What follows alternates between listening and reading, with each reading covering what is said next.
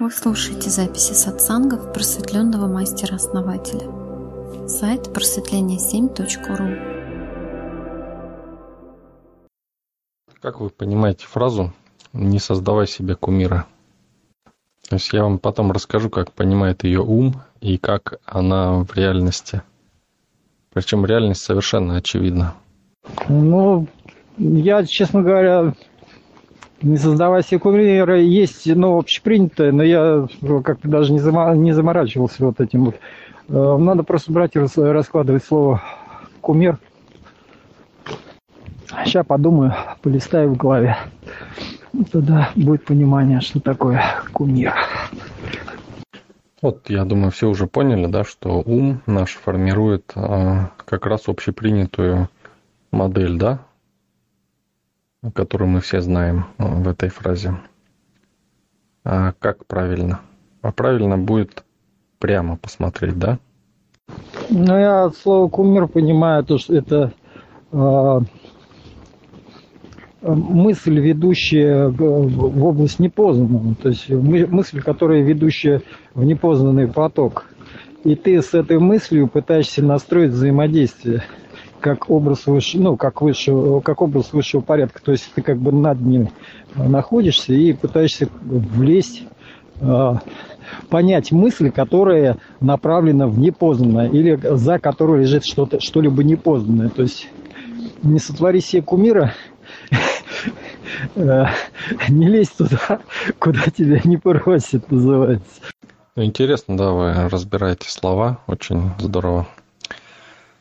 А, смотрите, все очень прямо, да?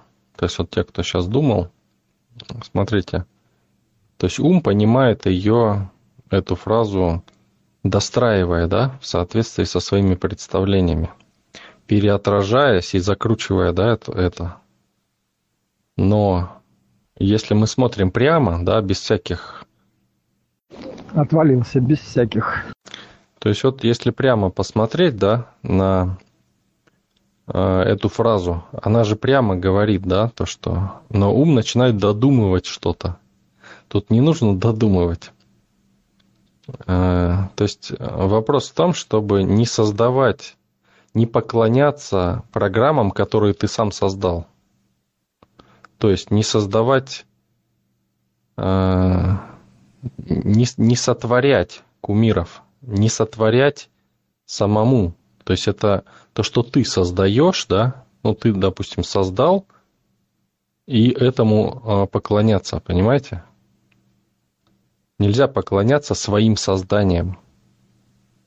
Вот о чем эта фраза говорит. Абсолютно прямо и четко. И вот сейчас посмотрите, как ум ее переделывает, да? Вот типичное неправильное понимание да, этой фразы происходит, когда люди поклоняются Богу, да, почему у них не получается? Почему Бог не отвечает на их молитвы?